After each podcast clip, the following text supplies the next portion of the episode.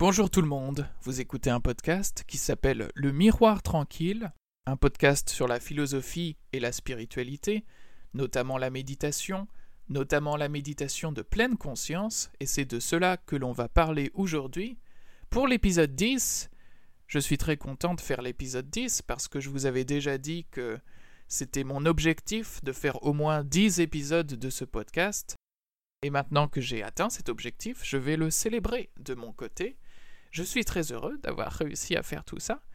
Et euh, pour cet épisode 10, je me suis dit que j'allais me remettre à faire, euh, à vous parler de la méditation de pleine conscience parce que les trois épisodes précédents étaient euh, un peu différents. Donc, je suis de retour pour donner des conseils aux méditants que nous sommes. Aujourd'hui, ça va être un épisode sur l'importance de ne pas confondre les instructions qu'on donne aux méditants et qu'ils doivent suivre pour pratiquer et euh, la théorie de la méditation de pleine conscience qui nous dit véritablement ce que c'est la méditation de pleine conscience.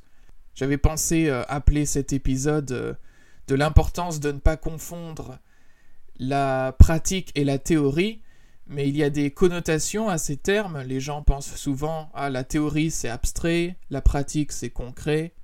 C'est pas exactement mon propos ici. Donc je vais plutôt sûrement appeler cet épisode euh, le danger de confondre les instructions et la théorie. Et je vous expliquerai ce que veut dire théorie dans ce contexte. Mais la première partie de, cet épisode sera plutôt psychologique. Il y aura peut-être une autre, définition spécifique de théorie. Et la deuxième partie de cet épisode sera plutôt euh, phénoménologique. Veuillez m'excuser, cette sonnerie vient de moi, pas de, pas de chez vous, ne vous inquiétez pas. Euh, je voulais vous dire ce qui a inspiré cet épisode. Ce qui a inspiré cet épisode, c'est un article de George Dreyfus, qui, le titre anglais je vous le donne, par souci d'érudition, Is Mindfulness Present-Centered and Non-Judgmental? A Discussion of the Cognitive Dimensions of Mindfulness? Je vous le traduis tout de suite. Est-ce que la pleine conscience est centrée sur le présent et dépourvue de tout jugement et, sans jugement? Une discussion des dimensions cognitives de la pleine conscience. Euh, j'ai beaucoup aimé cet article, je l'ai trouvé rafraîchissant dans certains de ses euh, gestes. Euh, et en même temps, ça m'a rappelé une argumentation que je fais moi aussi, mais à un niveau phénoménologique euh, radical. Euh, ce que je veux dire par radical, c'est la racine de notre épistémologie. C'est-à-dire qu'on a toutes ces connaissances, on peut manier certaines notions, certains concepts. Par exemple, le rouge, on peut parler du rouge à un niveau scientifique, comme les euh, longueurs d'onde ou les, l'effet de la lumière ou je ne sais quoi, mais à un niveau radical, à la racine de notre expérience.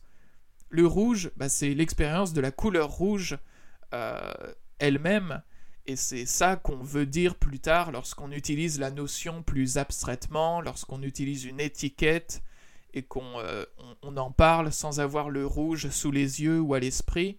Donc quand je dis toujours, euh, quand je parle souvent de la nécessité de ramener les choses à un niveau phénoménologique radical. Je dis pas radical pour. Euh, euh, je dis pas radical comme ça, je, je désigne vraiment la racine de l'expérience et le creuset de nos connaissances. Le, fondement de nos connaissances, euh, comme ça. Donc, ce que, ce que je veux dire, c'est que dans cet article, Dreyfus dit qu'il est important de ne pas confondre les instructions qu'on donne aux méditants et la théorie. Les instructions qu'on donne aux méditants, le, débutant et aussi euh, tout méditant, étant donné qu'on est des éternels débutants, on lui dit que la pleine conscience, elle est focalisée sur le présent, elle est dépourvue de jugement, on, ne juge pas. Euh, mais ça, c'est des instructions et ça ça décrit pas vraiment ce qu'est la pleine conscience. On va le voir tout de suite. Et ça, c'est un niveau plutôt psychologique, je dirais, vu que c'est une discussion des dimensions cognitives de la pleine conscience, la façon dont les facultés euh, de l'esprit se déploient. Et moi, j'aimerais, euh, et je le faisais déjà, mais ça m'a inspiré de faire cet épisode, de reprendre cette inquiétude, reprendre cet avertissement, ne pas confondre les instructions et la théorie, et le ramener à un niveau phénoménologique radical pour montrer que ce problème est assez profond, et on, le verra dans la deuxième moitié de cet épisode. D'abord, cet article, qui est vraiment bien, le lien est dans la description. Premièrement, ce que j'ai apprécié, c'est, euh, euh, et c'est dans l'introduction de l'article, c'est cette idée que, oui, Georges Dreyfus veut critiquer la façon dont on parle de la méditation de pleine conscience en Occident aujourd'hui, mais le but, ce n'est pas de dire que les chercheurs ou les théoriciens comprennent mal la notion euh, bouddhiste de, de vipassana, euh, dont, vient notre pleine conscience. Euh, ce, sur quoi Georges Dreyfus insiste en, en, ouvrant son article, c'est de dire que il faut pas faire croire que dans les milieux bouddhistes en Inde ou ailleurs, il y a une homogénéité euh, des croyances sur la pleine conscience, il ne faut pas croire qu'il y a une euh, définition correcte de la pleine conscience qu'on pourrait dire autoritairement, voilà, c'est ça que veut dire la pleine conscience et les Occidentaux n'ont rien compris. Non, en Orient aussi, si je peux me permettre de parler d'Orient, euh, bien que c'est un peu flou ce que ça veut dire. Il, y a aussi il y a des controverses partout sur ce que c'est la pleine conscience, et donc on ne peut pas dire que euh, quelqu'un a raison euh, plutôt qu'une autre personne du fait de son ancrage dans la tradition bouddhiste. Il y a plusieurs traditions bouddhistes, il y a plusieurs bouddhismes. Il ne faut pas croire qu'il y a une homogénéité juste parce que ça vient d'ailleurs de notre point de vue. Euh, donc, ce dont il veut parler, c'est de, ce qu'est la pleine conscience pour de vrai, et euh, il est. Georges Dreyfus n'est pas d'accord avec la façon dont on présente la chose, indépendamment de tout argument d'autorité ou de tout argument d'érudition bouddhiste, euh, ce n'est pas. Euh, c'est un débat vraiment vivant qui, certes, il va puiser dans des textes bouddhistes pour expliquer son inconfort euh, avec la façon dont on présente la pleine conscience, mais c'est pas une question d'érudition totalement figée sur les textes. C'est vraiment un débat vivant. On se demande ce qu'est la pleine conscience. Et il fait remarquer que la définition assez standard clinique de la pleine conscience, c'est cette idée que euh, lorsqu'on la pratique, la pleine conscience, on se concentre sur le moment présent à l'exclusion de pensées euh, vis-à-vis du, du, passé ou du futur. En tout cas, il y a une forme de compétition entre le présent et euh, qu'on préfère et le passé et le futur. Il y a aussi cette idée que on ne juge pas lorsqu'on est euh, en pleine conscience, on ne juge pas ce qui apparaît à la conscience, on n'est pas, on ne serait pas dans la conceptualité, donc on ne formulerait pas de concept, de jugement, en disant euh, voilà cela est bien, cela est bon ou cela est mal, cela est mauvais. On ne ferait pas ce genre de jugement d'après la façon dont on présente la pleine conscience généralement. Je vais vous paraphraser un passage de l'article pour vous dire comment il s'oppose à cette idée. Il dit, Georges Dreyfus, ouvrez les guillemets, mais c'est plutôt une paraphrase, c'est pas une citation exacte. La pleine conscience permet une attention soutenue sur un objet, peu importe si l'objet est présent ou non. Donc ça c'est l'idée qu'on n'est pas forcément focalisé sur le présent. Et du coup, la pleine conscience est mieux comprise comme euh, rétentive. Alors, rétentif, je ne sais pas exactement comment dire, mais en, tout cas, on retient quelque chose. Et l'auteur, euh, du coup, euh, insiste sur la contribution cognitive de la pleine conscience plutôt que sa non-conceptualité. On apprend quelque chose. Et si on apprend quelque chose, c'est qu'il y a une forme de conceptualité.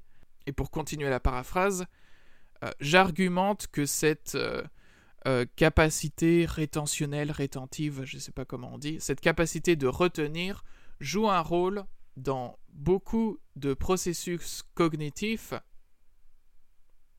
ce qui fait qu'il est important de ne pas perdre de vue l'aspect mémonique, donc l'aspect de mémoire, de retenir quelque chose dans sa mémoire, l'aspect mémonique de la pleine conscience, il ne faut pas confondre les instructions pratiques et définitions euh, opérationnelles avec la euh, l'analyse théorique. Donc instruction pratique, c'est ce qu'on dit aux méditants pour qu'ils méditent, pour qu'ils pour qu'ils puissent faire l'exercice. Définition opérationnelle, je crois que c'est euh, l'opérationnalisation en psychologie, je crois que ça veut dire que c'est quand on transforme une théorie en quelque chose qu'on peut vraiment mesurer, avec des expériences, des études, etc. Par exemple, on peut avoir une théorie de ce que ça veut dire l'honneur chez l'être humain, et ensuite, il faut trouver une façon d'opérationnaliser tout ça, c'est-à-dire de trouver comment mesurer si une personne a plus ou moins d'honneur ou a un sens de l'honneur fort ou faible, je crois que ça veut dire ça. Et l'analyse théorique, du coup, c'est la psychologie, les processus cognitifs qui sont en jeu, comment ils sont liés entre eux et qu'est-ce qu'ils font exactement. voilà, fin de la citation que je paraphrase, et lié à cette idée, lié à cette idée que l'on n'élabore pas de concepts ou qu'on n'élabore pas de discours conceptuels lorsqu'on est en pleine conscience, il y a cette idée qu'on ne juge pas, qu'on ne juge pas qu'une expérience est bonne ou mauvaise. Et, euh, et cela, Dreyfus le nie aussi parce qu'il y a des, effectivement une, une partie de, de, de la pratique qui consiste à identifier des états qui sont mauvais, de se dire ah ça voilà je voilà ça, ça me fait penser à ce j'avais vu, parce que le Dalai Lama tweet sur Twitter, le Dalai Lama avait tweeté qu'il avait dit.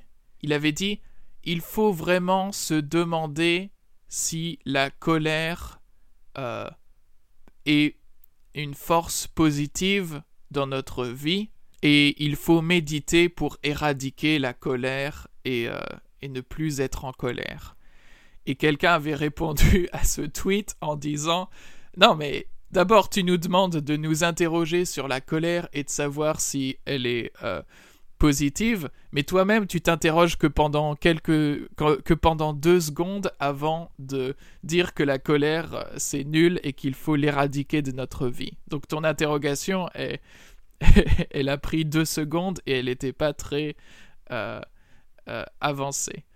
Donc voilà, je trouve, ça euh, marrant et je trouve ça intéressant ici parce que il y a effectivement dans, les, dans des séances de méditation, euh, on, commence par dire euh, voilà, il ne faut pas juger, il faut accueillir les choses telles qu'elles sont présentement, mais très vite on nous dit ah remarquez comme vous êtes en colère et comme la colère est mauvaise pour vous et, et etc.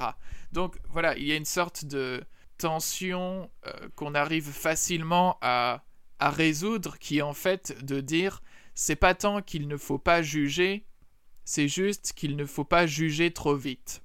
Et cela, Dreyfus le comprend bien et le fait bien remarquer, c'est que voilà, si, on décrit la pleine conscience comme ne jugeant pas, ne faisant pas d'évaluation, c'est parce que en fait nos évaluations euh, qui sont très rapides, qui sont des réflexes euh, assez pathologiques, eh bien il faut s'en défaire dans un premier temps, dans la mesure où on est un débutant. Mais ça, c'est des instructions de méditation. Ça ne veut pas forcément dire que la pleine conscience, c'est par essence le fait de ne pas juger.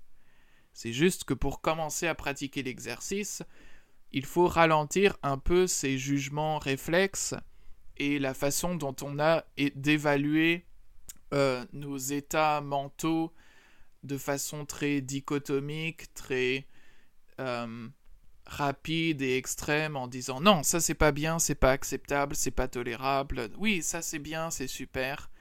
Voilà, on a une sorte de naïveté qu'il faut surmonter, et surmonter encore et encore.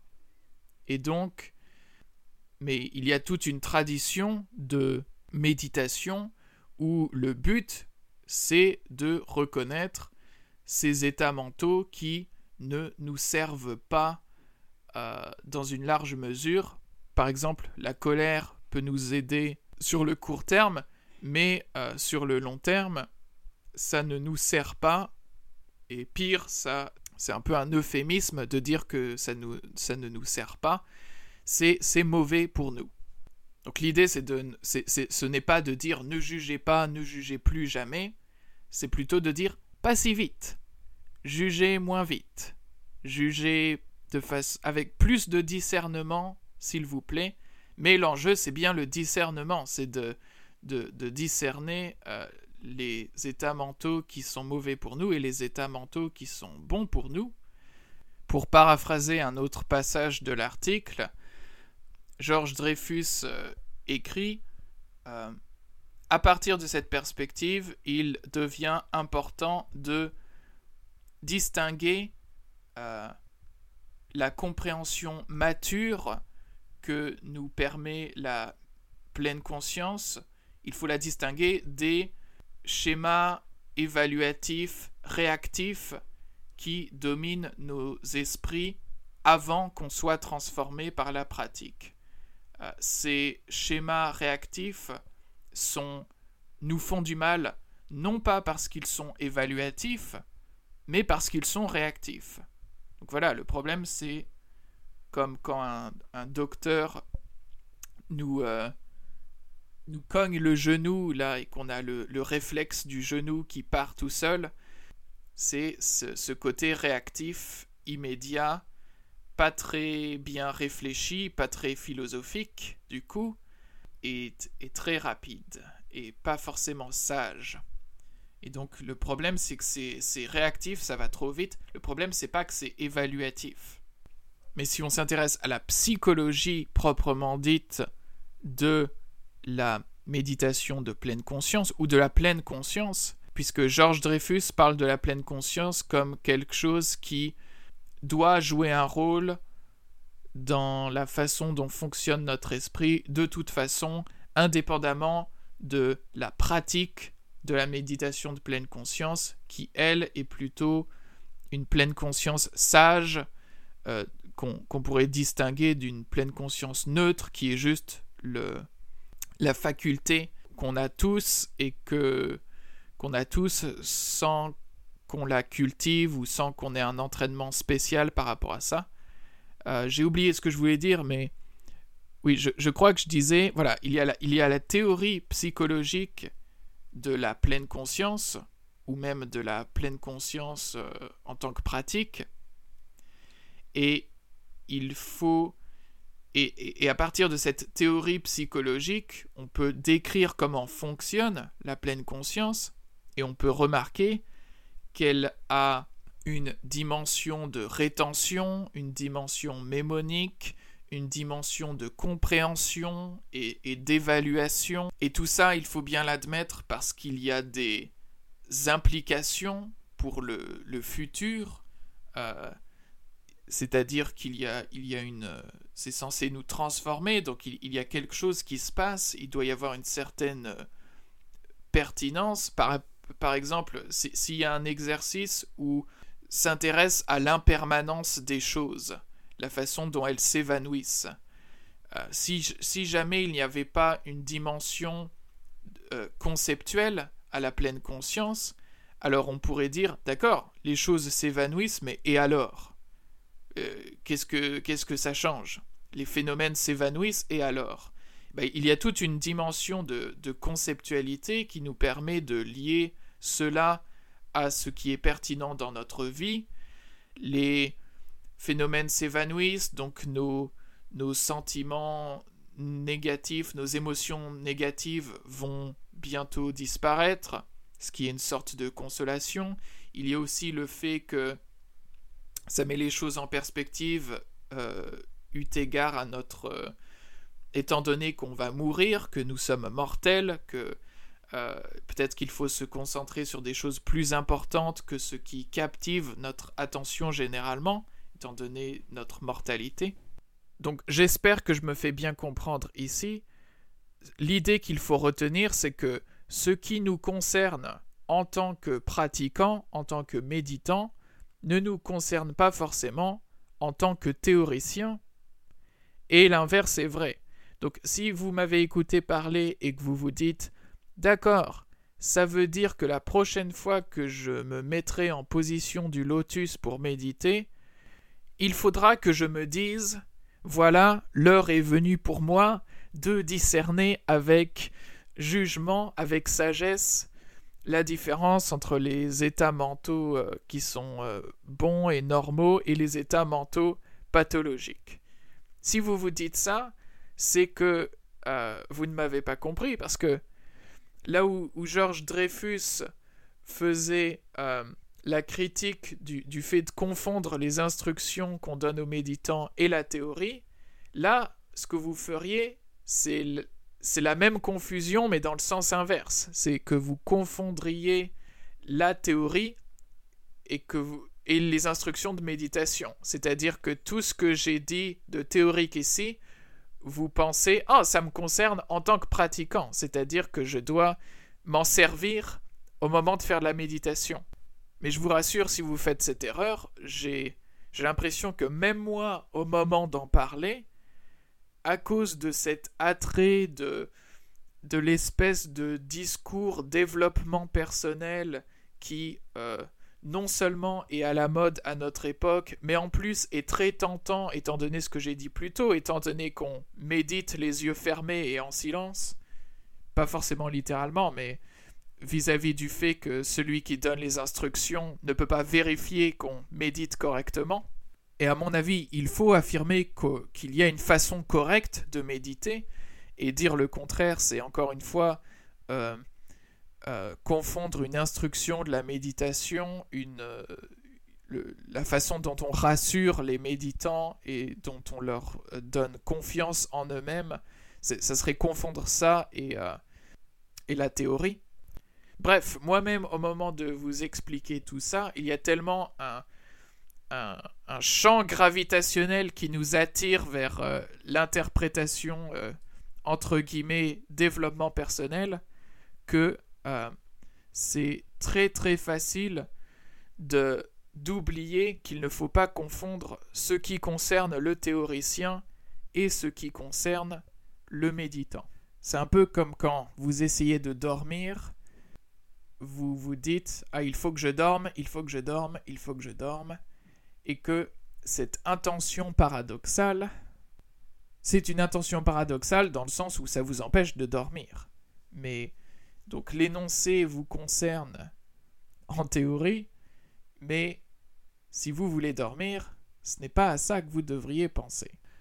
On a déjà du mal à se défaire d'une sorte de neuro-existentialisme où je suis mon cerveau ou ma situation est mon cerveau et donc ce qui arrive à mon cerveau à un niveau neuronal, biologique, c'est tout ce qu'il y a à dire de ma situation, pareil avec les phéromones, les, la dopamine, la sérotonine, etc., etc. On a déjà du mal à se défaire de ça pour se concentrer sur des exercices spirituels. Alors si en plus la théorie en question, théorie psychologique, utilise des euh, mots qui sont euh, suffisamment proches de notre langage quotidien pour qu'il y ait confusion, alors c'est assez difficile de ne pas tomber dans le panneau.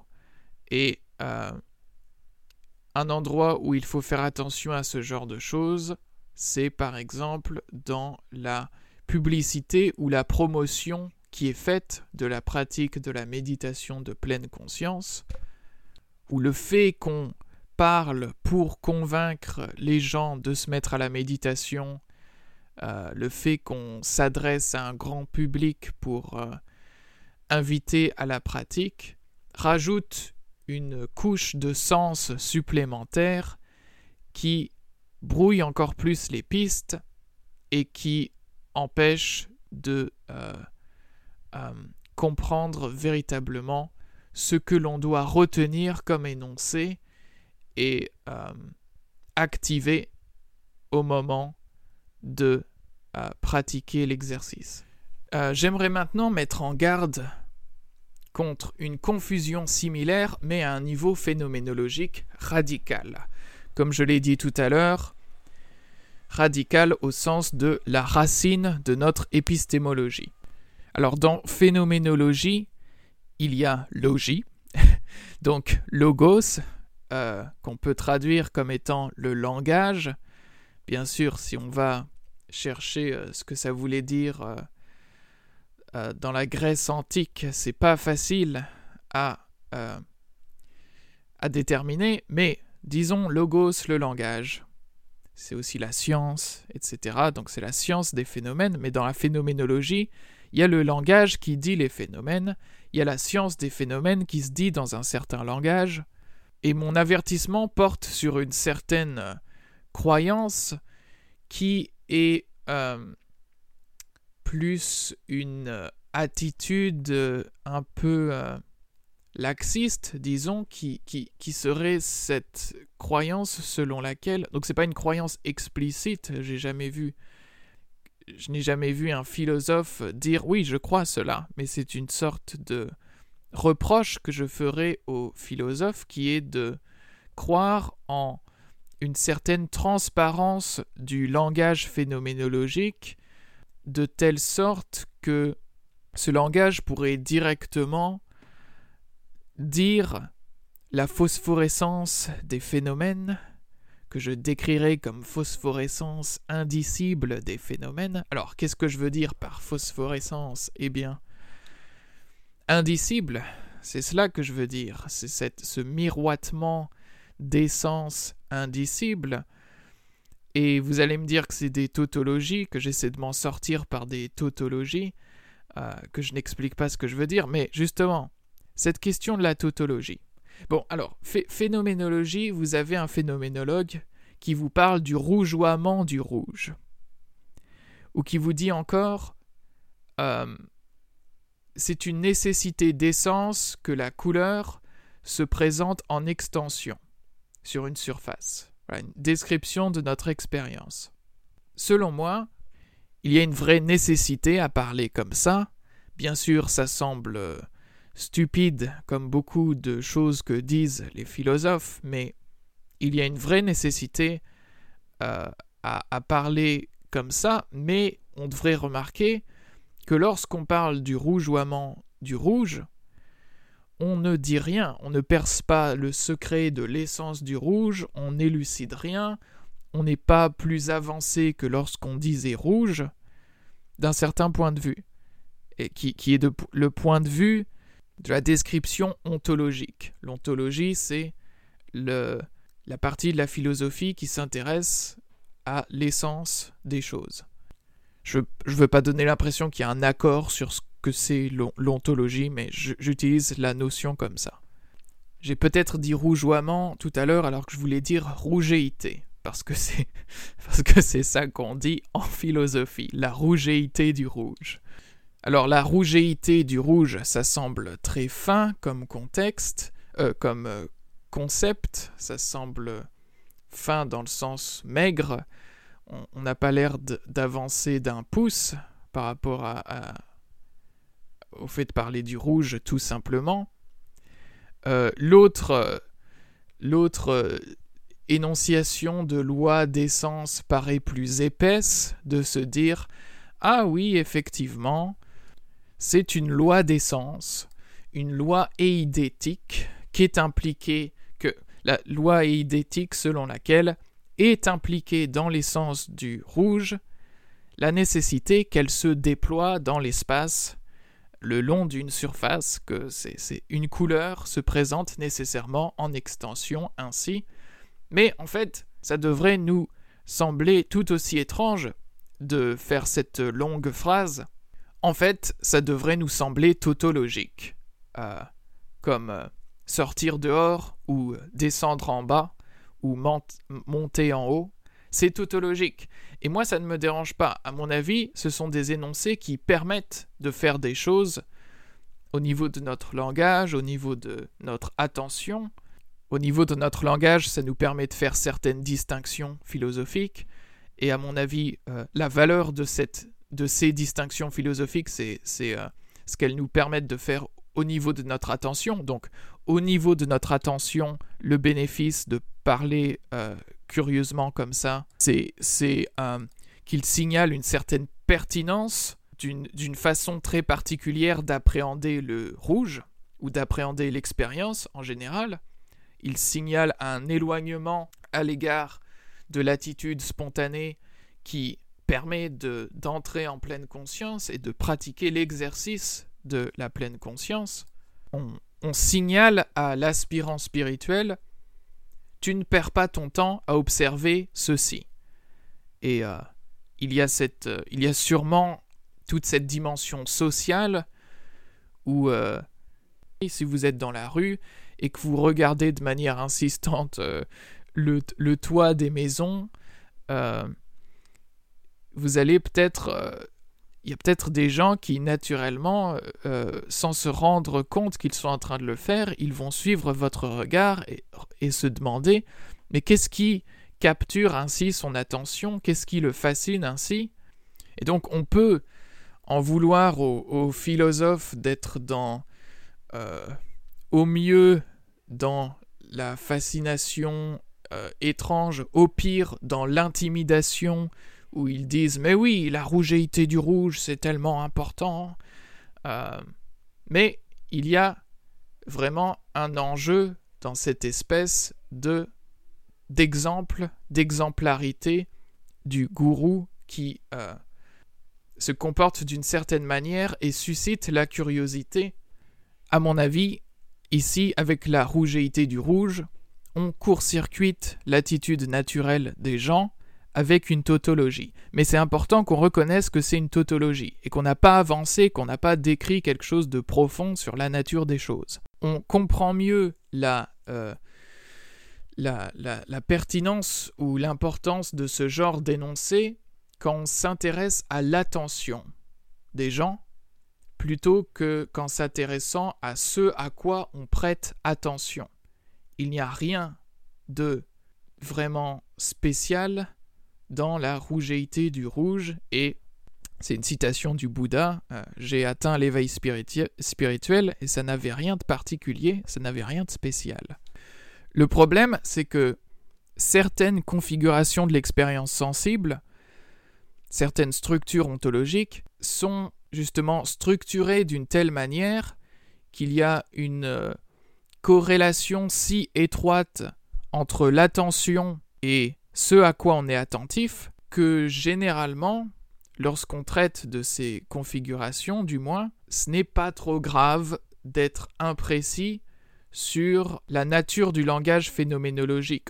À la rigueur, on peut faire comme si il y avait une transparence du langage phénoménologique, comme si on décrivait, on parlait, sans qu'il soit nécessaire de prendre en compte le fait que l'on décrit à quelqu'un, que l'on parle à quelqu'un, c'est-à-dire que l'on tente de réformer l'attention de quelqu'un, qui n'est pas forcément factuellement une autre personne. encore une fois, ça, peut être... Euh, je dis encore une fois parce que dans les trois épisodes précédents, je parlais de ça. Je parlais du fait que...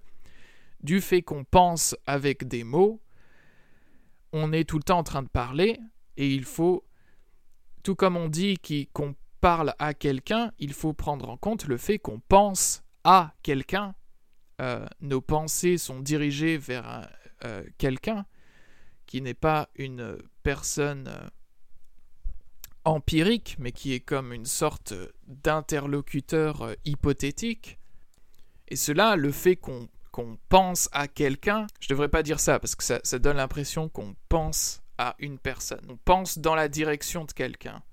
On pense à l'adresse de quelqu'un. Vous voyez, je parlais de la rougeéité du rouge tout à l'heure et je me moquais des philosophes, mais je suis moi-même philosophe et ça y est, je me mets à dire des choses étranges. On pense à l'adresse de quelqu'un. Hmm. Bref, ce que j'étais en train de dire, c'est que la plupart du temps, en raison d'une certaine corrélation entre l'attention et ce à quoi on est attentif, c'est pas grave de ne pas prendre en compte le fait qu'on dit les phénomènes à l'adresse d'un interlocuteur hypothétique, et donc euh, cela engendre une mauvaise habitude. Au niveau de la corrélation stricte et étroite entre l'acte subjectif et l'objet intentionnel, il n'y a pas grande différence entre l'acte subjectif de douter, je doute, euh, et son objet intentionnel, l'état de choses douteux euh, auquel je pense.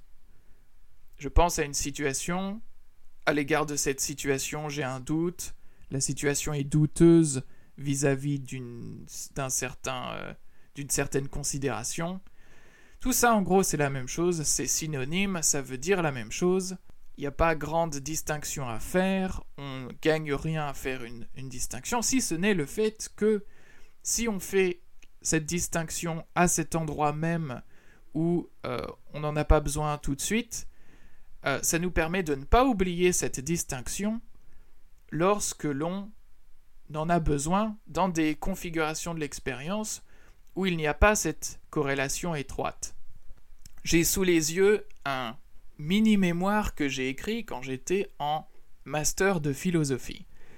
Et euh, parmi les, configurations euh, phénoménales où il y a cette corrélation stricte, je liste trois cas, et je me souviens plus vraiment de ce que ça veut dire, mais je dis, c'est vrai, je me cite moi-même, et j'interprète mon texte, mon propre rôle. C'est vrai par exemple pour les configurations phénoménales attenantes aux connecteurs logiques, aux quantificateurs et aux modalisations. Et parmi les modalisations, il y a cet exemple que je disais tout à l'heure du je doute et qui, est presque synonyme de l'état de choses douteux auquel je pense. Pour ce qui est des connecteurs logiques et des quantificateurs, je ne me souviens plus exactement de ce que ça veut dire, pour être honnête. Par contre, ce que je sais, c'est que c'est tout à fait dans le sujet de ce que je disais tout à l'heure du niveau radical de la phénoménologie, de la racine de notre épistémologie. Certaines structures ontologiques préfigurent la syntaxe qui leur correspond la syntaxe qu'on va mobiliser pour euh, euh, activer ces, notions ne sont pas euh, cette syntaxe n'est pas arbitraire, elle est, elle est formée par ce moule là de des structures ontologiques et elle se calque tout à fait sur elle. Et je vais continuer de me citer, je vais continuer de lire ce que j'avais écrit à l'époque, je trouve ça intéressant. J'écris ceci. Par contre, il est des fonctions syntaxiques comme la fonction sujet, ou la fonction prédicat, ou la fonction relation, qui elles sont mieux comprises comme procédant directement de l'attention, qui délimite des objets intentionnels, et ce en amont de la phénoménalité, comme une condition de possibilité de cette phénoménalité même. On ne peut pas comprendre ces fonctions syntaxiques élémentaires comme procédant de lois des sens, qui ne pourrait d'ailleurs être énoncé qu'à propos d'objets intentionnels déjà individués par l'attention. À ce niveau, la phénoménologie déraille si elle veut désigner d'un même souffle l'attention et ce à quoi on est attentif, car elle donne l'impression que ces énoncés portent sur la chose elle-même plutôt que sur les modalités de l'attention. Il faut donc conserver une dissymétrie entre la vie de l'attention et la phosphorescence indicible du phénomène, en vertu du décalage qui existe entre le phénomène et le langage qui prétend le décrire, la phénoménologie échoue lorsqu'elle veut produire des énoncés qui fixent la nature ultime de la phénoménalité. Voilà. Mais qu'est-ce que je voulais dire par là? Eh bien, je vous avoue que je ne me souviens pas de tout ce que je voulais dire par là. Je parle de la fonction sujet, je parle de la fonction prédicat ou de la fonction relation, je laisse à la postérité ou à ceux qui se souviennent mieux de leur cours de phénoménologie, peut-être même de phénoménologie husserlienne, le soin de déchiffrer tout ça. En tout cas, ce que je, ce que je vois et, ce en quoi je crois, c'est qu'il y a un lieu où on ne peut plus se permettre d'être flou sur euh, ce, dont on parle. Est-ce qu'on parle de l'attention elle-même ou est-ce qu'on parle de ce sur quoi porte l'attention? Il y a un niveau où on essaie de suivre à la trace la vie de l'attention elle-même et ça ne suffit pas de parler des objets intentionnels comme si ça suffisait à caractériser le faisceau euh, de l'attention. Et à cet égard, il n'est plus sûr qu'on parle de euh, phénoménologie à proprement parler. Et euh, cette citation de moi-même se terminait par l'idée que la phénoménologie échoue lorsqu'elle veut produire des énoncés qui fixent la nature ultime des choses, de la phénoménalité en l'occurrence. Fixer la nature ultime des choses. Il y a ici une pulsion ontologique ontologisante même, un désir d'ontologie, une folie d'ontologie, euh, qui est la raison de cette confusion. confondre les consignes qu'on donne aux méditants et l'ontologie, la théorie. Cette confusion provient d'une pulsion euh, ontologisante qui dans une certaine mesure, et ce que la pratique essaie de calmer, disons, ou d'éradiquer. Mais essayons de la calmer, déjà ça sera bien. Vous connaissez peut-être la parabole euh, racontée par le Bouddha euh, qui concerne l'homme qui est frappé par une flèche empoisonnée. avant d'accepter la venue du médecin pour le soigner, il veut savoir de quel bois la flèche est faite, de quel oiseau la plume de la flèche euh, a été prélevée, quels sont les ancêtres de l'archer, quelle est la race du cheval euh, que chevauchait l'archer, etc., etc. Et il refuse de, de faire venir le médecin avant qu'on n'ait pas répondu à toutes ces questions. À mon avis, ce qu'il faut comprendre dans cette parabole, c'est que la curiosité maladive de cet homme, est dû au fait que la satisfaction que le médecin pourrait lui apporter, il, cette même satisfaction, il la cherche du côté de l'élucidation ontologique, du champ théorique. Il veut qu'on lui donne une information. Je ne sais plus le détail de cette parabole, mais je crois qu'il pose une question, on lui donne une réponse, il pose une autre question, on lui donne une autre réponse, et ainsi de suite. Donc à chaque fois, c'est comme si s'il se disait, voilà, si seulement je savais cela, alors je me sentirais mieux. Et à chaque fois, ça ne suffit pas, et il lui en faut toujours davantage d'informations. Il ignore ce qui pourrait vraiment le sauver, le médecin. Et donc, c'est pas comme s'il y avait d'un côté un projet thérapeutique et de l'autre un projet théorique ontologique. C'est que vraiment, celui qui est engagé dans la recherche d'ontologie, le projet ontologique, il recherche et, ressent temporairement, de temps en temps, la même satisfaction, le même salut qui pourrait être sien s'il s'intéressait à la pratique thérapeutique. Donc c'est une thérapie, ça a des enjeux thérapeutiques, mais qui sont détourné, mal compris, euh, mal exécuté euh, et, détourné dans la direction d'une ontologie. Donc, donc c'est, c'est cette recherche ontologique, cette recherche euh, de la nature ultime des choses, du dernier mot en ontologie, du, point de repos ontologique, c'est cette recherche qui crée la confusion. Pas la confusion en général, mais le fait de confondre instruction de méditation et théorie. Par exemple, on nous décrit tout le processus de l'exercice spirituel, et en fin de texte, on nous dit quelque chose du genre Le méditant en arrivera à la conclusion que ceci ou cela, peu importe. Le méditant en arrivera à la conclusion que quelque chose. Et l'erreur, c'est de croire que ce quelque chose, c'est le point de repos ontologique auquel on devrait aspirer, parce que ce serait une, croyance vraie sur le monde, une, vue claire de, du monde, et qu'une fois qu'on aurait la vision du monde au clair, tout serait bien, qui finit bien, et on serait euh, libéré. Mais ce, n'est pas ça que dit euh, l'énoncé. L'énoncé dit juste que le méditant en arrivera à la conclusion, en arrivera à une certaine conclusion que ceci ou cela, et ce qui importe ici, le fil directeur, n'est pas euh, une élucidation ontologique, une élucidation des structures ontologiques. Le, fil conducteur de toute cette euh, phénoménologie, c'est simplement le salut de l'âme du pratiquant, c'est-à-dire s'il arrive à se libérer de la souffrance. Et, et, tout cela, ces énoncés-là, ce n'est que la sueur de l'exercice spirituel. C'est un peu comme le livre euh, le, Les pensées de Marc Aurel. Les pensées de Marc Aurel, c'est la trace écrite de ses exercices spirituels.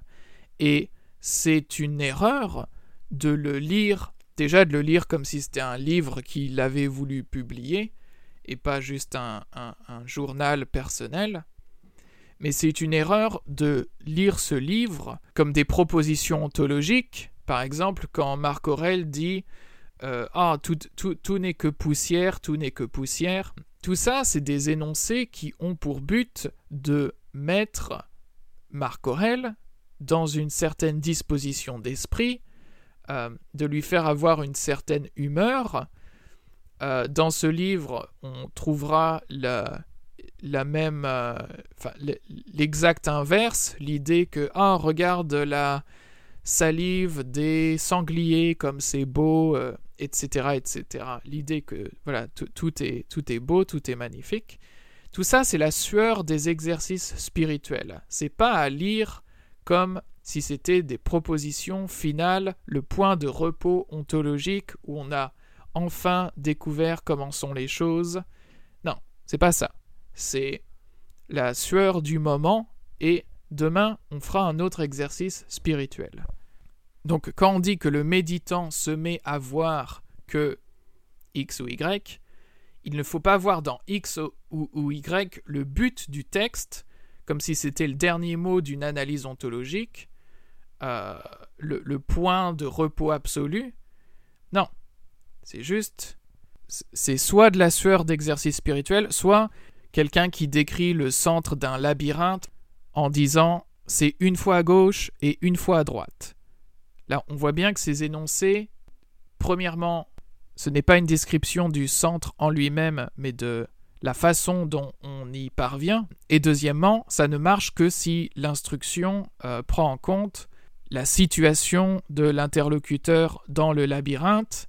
Voilà, si jamais dans les épisodes suivants vous m'entendez euh, euh, retirer à la phénoménologie toute prétention ontologique, euh, ce n'est pas en raison d'un débat sur le réalisme, sur la réalité extérieure, où certaines personnes pourraient dire Ah, la phénoménologie, ça ne décrit que notre subjectivité, que ce qui se passe dans l'intimité de notre cerveau ou de notre esprit. Tandis que la science, ça décrit le monde tel qu'il est, euh, en dehors de nous, euh, indépendamment de nous. Euh, voilà, il y a ce genre de débat. Moi, c'est pas pour ça que, je refuse à la phénoménologie la prétention ontologique. je ne suis pas du tout convaincu par ces arguments intérieurs, extérieurs, subjectifs, objectifs, dans ces sens-là, qui, qui confondent euh, différentes significations de objectif et subjectif.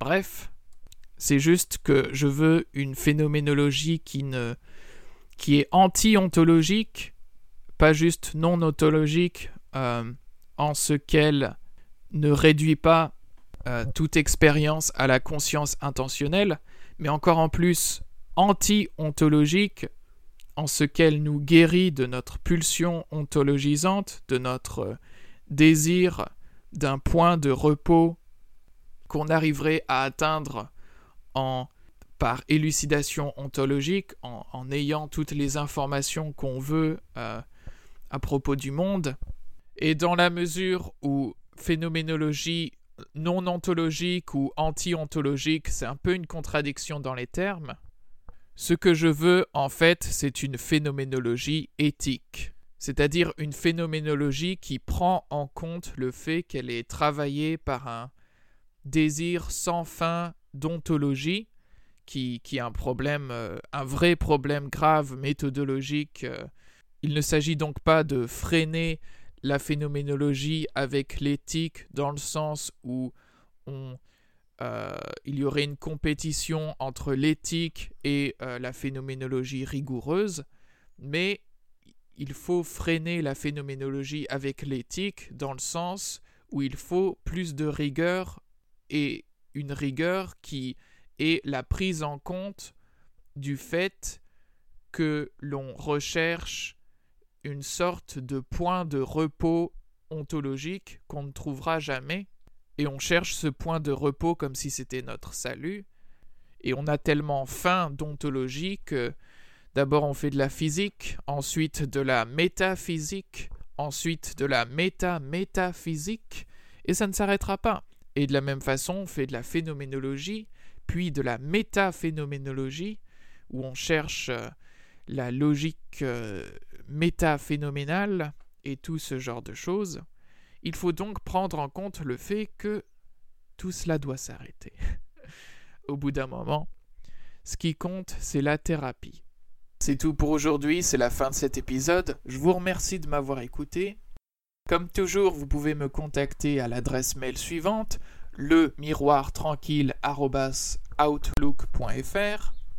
Contactez-moi pour me parler, pour parler avec moi de philosophie, toute question que vous pourrez me poser ou toute réponse que vous pourrez m'apporter, si ce ne sont là que les, les seules options, influencera ce dont je parlerai dans les épisodes prochains, donc n'hésitez pas.